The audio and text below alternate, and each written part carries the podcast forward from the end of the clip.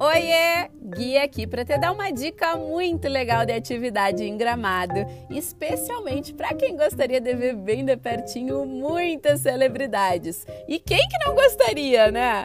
Eu tô falando do Dreamland, o Museu de Cera de Gramado.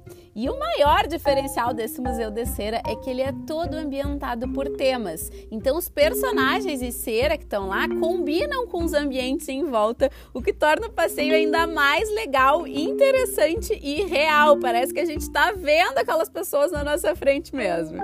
Então, se a ideia é de ver famosos bem de pertinho, em tamanho real, sem pressa e nos mínimos detalhes te agrada, não deixa de adicionar o Museu de Cera de Gramado no teu roteiro aqui na Soul Guia. Aí, uma coisa muito legal que dá para fazer lá também é a tua própria mão de cera. Eu acho essa parte muito, muito legal. Então, um beijo da Guia, até o próximo Guia Podcast.